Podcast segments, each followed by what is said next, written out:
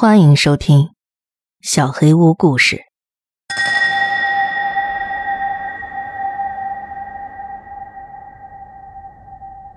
驱邪第一集。讲述开始之前，我先做出一点说明。不管是被什么东西附身，或者被什么缠上，真的都不是闹着玩的。就我自己的经验来看。光凭一两次的驱邪仪式是不可能有任何用处的。当事人会随着时间的流逝，一点一点的被侵蚀，而且驱邪失败造成反效果的情况也并不在少数。我自己的经历大概花了两年半的时间。不过也别担心，我现在手脚健全，过着普通的生活。然而也没有任何的评判标准。来确定这一切是不是真的结束了。那时我二十三岁，刚出社会一年，每天都在汲汲营营的努力充实新生活。我任职的公司规模很小，同期进去的同事不多，处的关系都不错，也是理所当然的。当中有个东北来的哥们儿叫老袁，他懂得非常多，人脉也很广。大家可能听说过类似的传闻吧？什么凌晨十二点对着镜子梳头会见鬼，对着镜子削苹果会出现前世情人的脸之类的。这类话题通常都是些谣言。这么多的谣言当中，有那么一两个真的成真了，应该也不会有人在意。老袁说，如果碰巧触发了全部的必要条件，或许真的会成真。但是在我看来，最重要的条件。就是要够莽撞。那时候我刚开始独居生活，虽然刚毕业，薪水也不能算多，但是比起之前，在金钱上自由太多了。每个周末，我都在外头玩到凌晨才回家。八月初的一天，我跟在酒吧搭讪认识的女孩，还有老袁，一行四人到了某个灵异地点探险。那个地方确实阴森恐怖。能感觉到有什么东西存在，但是并没有造成什么不好的影响。大家玩得很尽兴。事情的开始是在三天之后。至今回想起来，我仍然无法理解那天回家后自己的举动。当时公司里有个潜规则，只要主管还没走，新人都不能回家，所以大家每天都拖到很晚。那天回到家。我在房门口的穿衣镜前做了传说中不能做的事。我之前从来没想过要做这种尝试，当时完全是一时兴起。稍微解说一下，我租的房子位置不错，距地铁站步行十分钟，是中介改建的。本来是一户很大的房子，我租了其中一间，但出入都是独立的。进到房间之后，是一条狭窄的走廊，走廊尽头才是我的居住空间。房间大概不到三十个平方，隔出了一个厕所，算个大开间吧。在走廊与房间连接处的墙上，钉着一面全身镜。我记得听老袁说过，只要在镜子前维持某个动作，再往右看，鬼就会出现。那个动作有点像对着别人鞠躬的样子。我心里嘀咕着，怎么可能会出现？一边俯下身，维持着鞠躬的动作，把脸转向了右边。房间正中出现了某个东西，外表看来明显的异于常人。他身高大概一米六，干枯的长发盖住了他的脸，像窗帘一样垂到腰际。穿过那头枯发，隐约可见他的脸上贴了几张黄符一样的东西。他穿的衣服应该是死人下葬时穿的丧服的款式，但是是纯白色的。而我早就石化了，我发不出任何声音，也做不了任何动作，只有脑袋疯狂的转着，想要理解面前的一切。请想象一下，在狭小安静的房间正中央，一个这样的东西伫立在那儿。我知道他为什么会出现。显然，那个谣言极大的可能是真的，但是我没办法接受它真的发生了。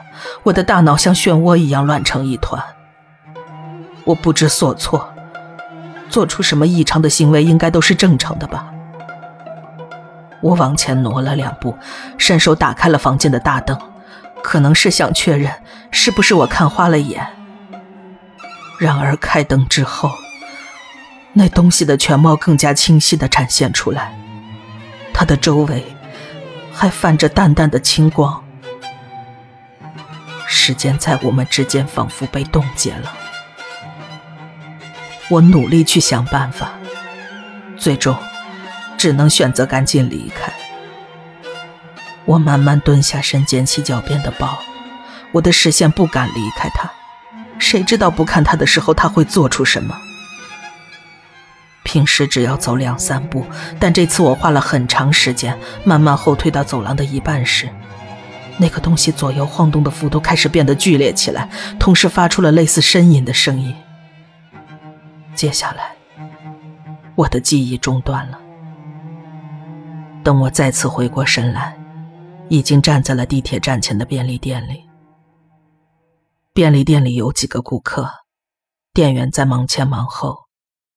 我稍微放下心来，但是脑子里还是很乱。那到底是什么东西？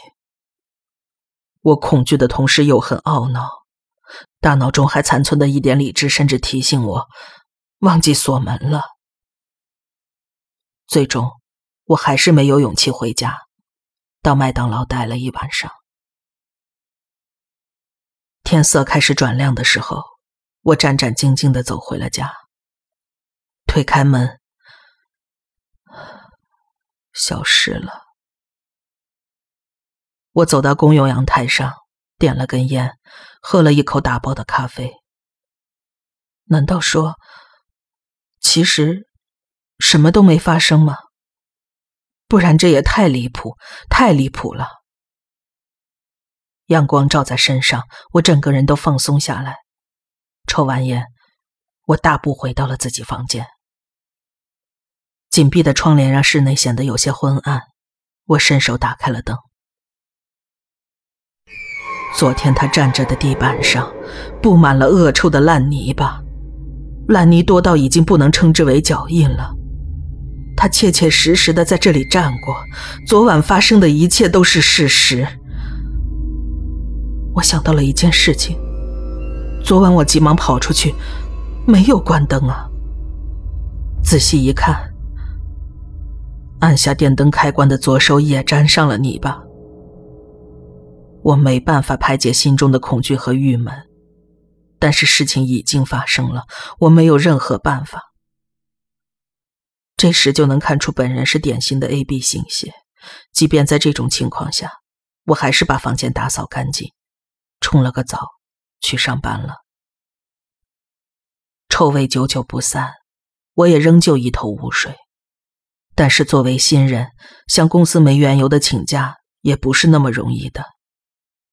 更何况，我有事情要问。工作的时候，我努力保持自己的专业态度，尽管这很难。不过，我一直在找机会跟老袁说话。老袁关系着整件事的开端，他肯定知道的更多。午休时，我终于找到了他。你之前说，对着镜子鞠躬，往右看就能那什么？我昨天这么干了，他真的出现了。啊？你说什么啊？那个，那个，真的出来了，啊？哼，哪个啊？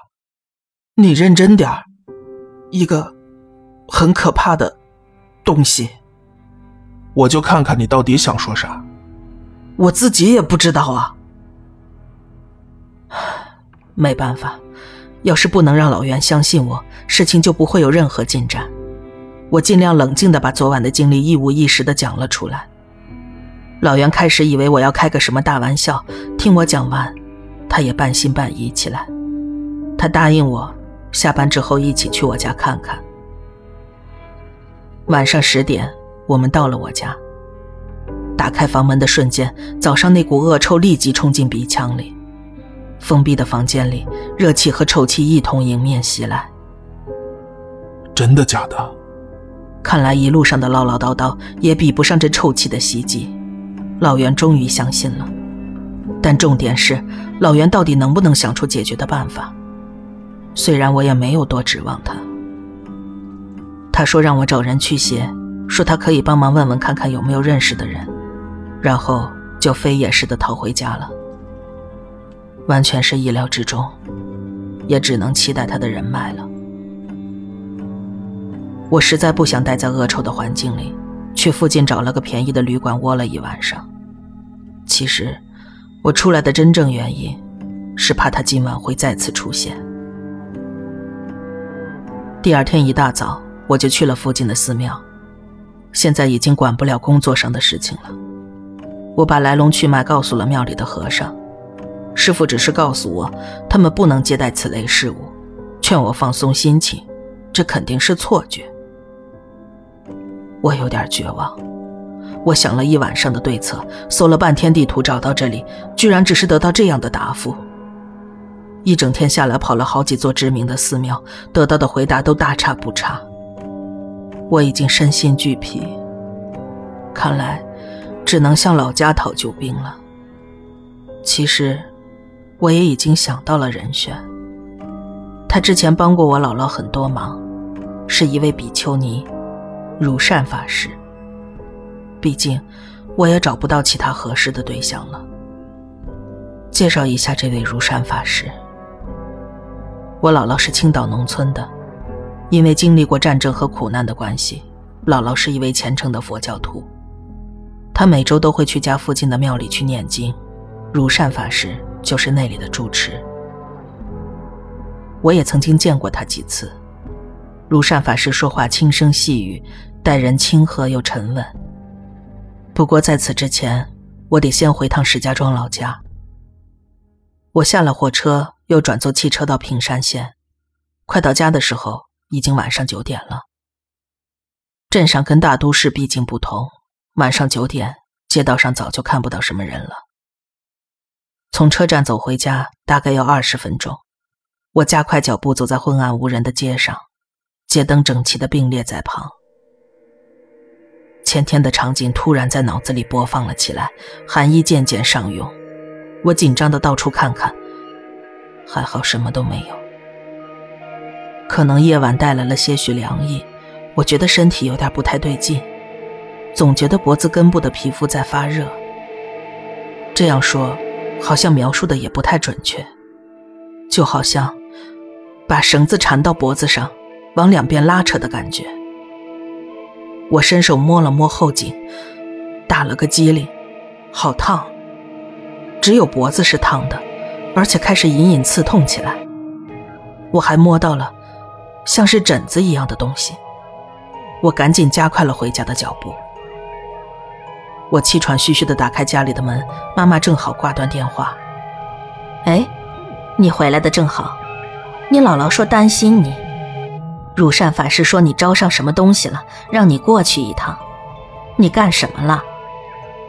哟，你这脖子怎么回事？回答我妈问题之前，我先照了照门口的穿衣镜。我也并不是想检查那东西有没有跟过来，只是因为脖子太难受了。脖子根部浮现出一条清晰的红色痕迹，就像是被绳子缠住了一样。仔细看，能看到上边全是密密麻麻的疹子。我不禁浑身发抖，大脑一片空白。我没搭理老妈，直接跑回书房，跪在摆着的一尊佛像前，不停地念着阿弥陀佛。我已经不知道自己还能做什么了。老爸从房间跑了出来，大声问我这是怎么了。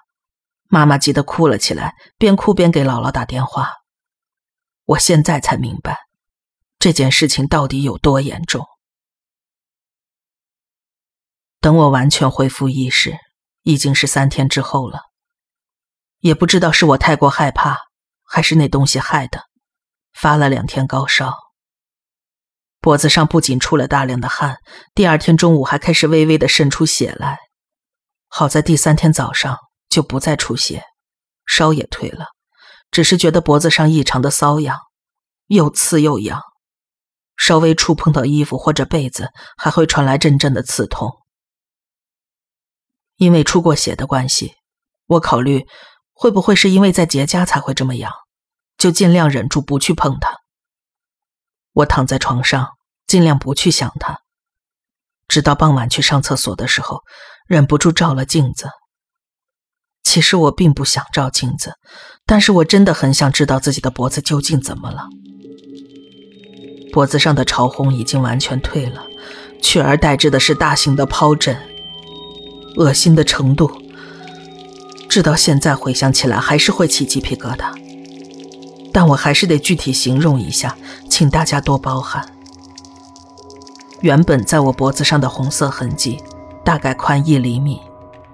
我皮肤比较白，所以看上去就像一条红色的绳子缠在脖子上一样。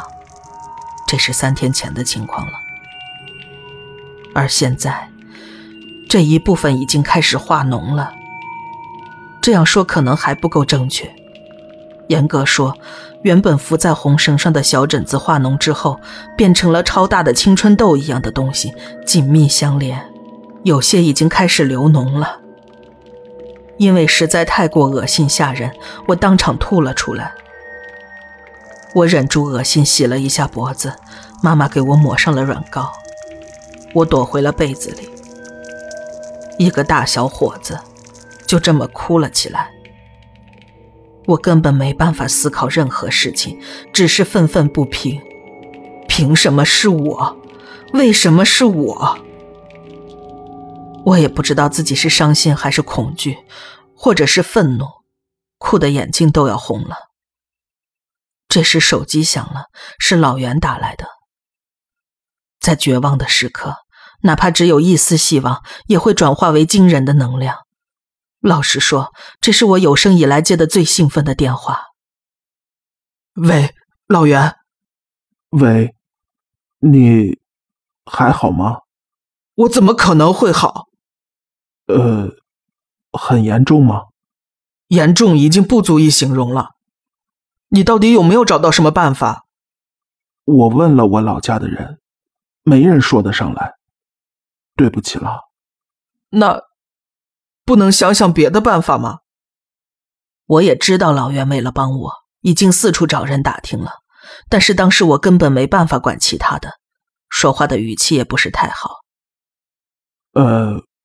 我有朋友认识这方面的师傅，他可以介绍给我们，就是可能得花钱，还要钱啊？好像是，你觉得呢？大概要多少啊？听说至少三万起跳。三万？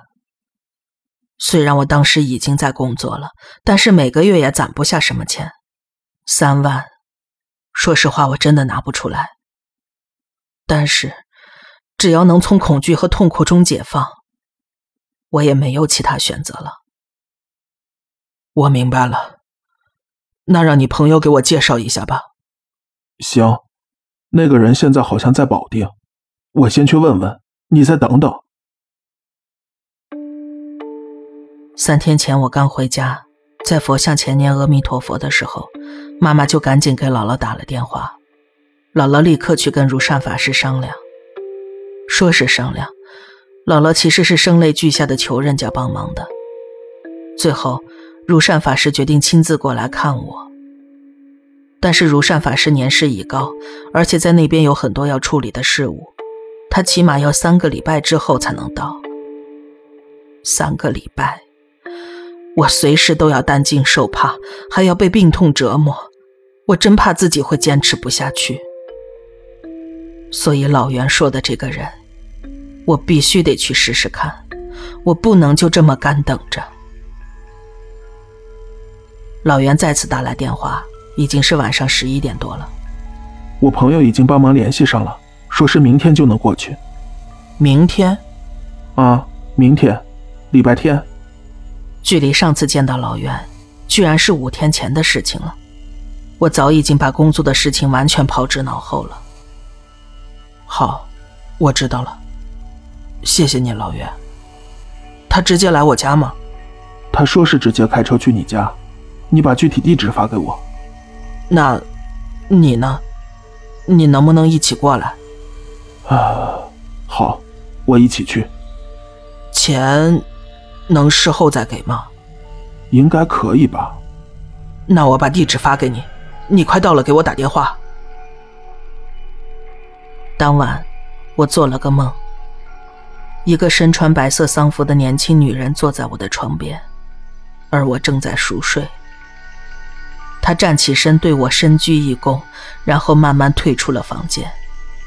走出房门之前，他又慎重的鞠了一躬。我不知道这个梦跟那个东西有没有什么关联。第二天午饭过后，老袁打来电话，我下楼去接了他们上来。来者三个人，老袁跟他的朋友，还有一位三四十岁的中年男性。那个人看上去就不像个普通人，打扮的很奇怪，很像个社会上混的。我完全猜不出他从事什么工作。那个男人说他姓林。我事先并没有告诉父母他们要来，二老都很诧异。我听说小唐遇上麻烦事儿了，爸爸先接话了。你们大老远的过来，是？啊，现在的情况来看，外行是一点忙都帮不上了。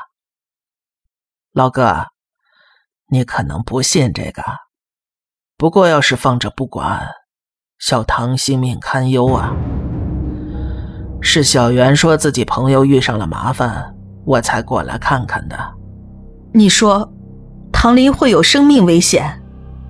这个，我也处理过很多次这种事情了，不过还是第一次遇到这么棘手的，连这间房子里都满是怨气了。呃，冒昧问一下，林先生从事什么职业啊？哼，哎，老哥，有些事儿还是不知道的好。不过也是，不好意思啊，不请自来，说话还莫名其妙的。呃，不过，要是放手不管，小唐就真是有麻烦了。林先生，您救救小唐吧。要是你们愿意的话。我可以帮忙。现在情况已经很严重了，只能我们专业的来处理。不过大嫂你也知道，我冒的风险还是很高的。呃，你懂吧？需要多少钱？起码也得十万吧。这也太贵了吧！要不是小袁拜托我来救他朋友的命。我也不会这么大老远开车过来。要是你们不想花钱，那对我来说也没什么损失。不过，用十万块钱换小唐一条命，我个人觉得还是相当划算了。小唐也去庙里找过和尚了吧？能救他的人寥寥可数啊！你们还想从头开始找吗？我从头到尾一直在旁边静静的听着，没有开口。听到要十万的时候，我忍不住瞥了一眼老袁，他也是一脸尴尬。我爸妈完全是外行，也想不出其他办法，最后只好委托这个姓林的师傅了。